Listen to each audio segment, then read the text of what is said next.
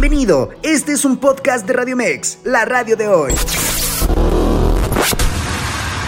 Muchas gracias, mi estimado Carlos, amigos de Radimex Noticias, con el gusto de saludarles. Lunesito de mucho calor y arrancamos con el fútbol mexicano y la fecha 13 del clausura 2023, con el empate a 3 entre Chivas y Atlas en la cancha del Jalisco, duelo en donde Alexis Vega termina con baño de cerveza incluido, ojalá sea cerveza y no agua de riñón, por ahí, ¿no?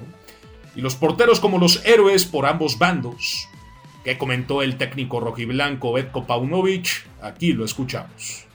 Bueno, yo pienso que ah, más allá del espectáculo que representan eh, estos partidos, eh, para nosotros los tres puntos hoy han sido eh, nuestro objetivo y en un partido, en, un clásico, por supuesto que, que tiene más importancia, pero no nos olvidemos que nuestro principal objetivo es eh, entrar en la liguilla, eh, hacer que el equipo tenga una mejora eh, y que luego podamos competir en, una vez que conseguimos ese primer objetivo. ¿no?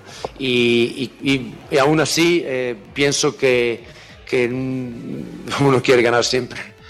¿Qué te voy a decir?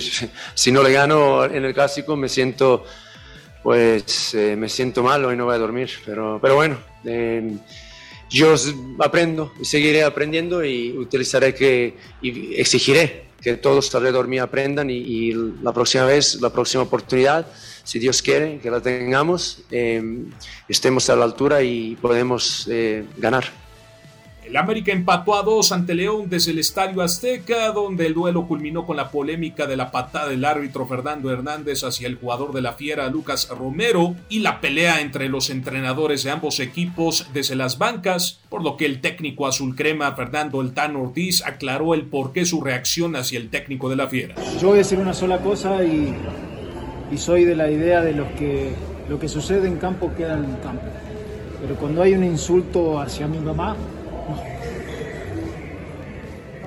bueno, al instante la comisión de árbitros abrió un proceso de investigación por el rodillazo de Fernando Hernández a Lucas Romero, el jugador de la Fiera. Y bueno, una hora después, la comisión de árbitros le pasó el caso de Fernando Hernández a la comisión disciplinaria. Se lavaron las manos, se lavaron las manos. En otros encuentros, Querétaro le ganó por la mínima a los Pumas en la corregidora, San Luis doblegó dos goles a uno al Mazatlán desde el estadio Alfonso Lastras, Toluca venció tres goles a dos a los Tigres en el Nemesio 10, Monterrey goleó 4 a 0 a Cholos de Tijuana desde el Gigante de Acero, el Pachuca cayó por 2 a 0 ante Cruz Azul desde la cancha del Hidalgo, FC Juárez perdió por dos goles a 0 ante Puebla desde el Olímpico de Benito Juárez en Chihuahua. Y Necax empató a ceros contra Santos Laguna desde el Estadio Victoria. En actividad del fútbol internacional, Barcelona venció 4 a 0 al Elche desde la cancha del Manuel Martínez Valero, mientras que el Real Madrid goleó 6 a 0 al Valladolid en el Santiago Bernabéu, vuelos correspondientes a la fecha 27 por la liga.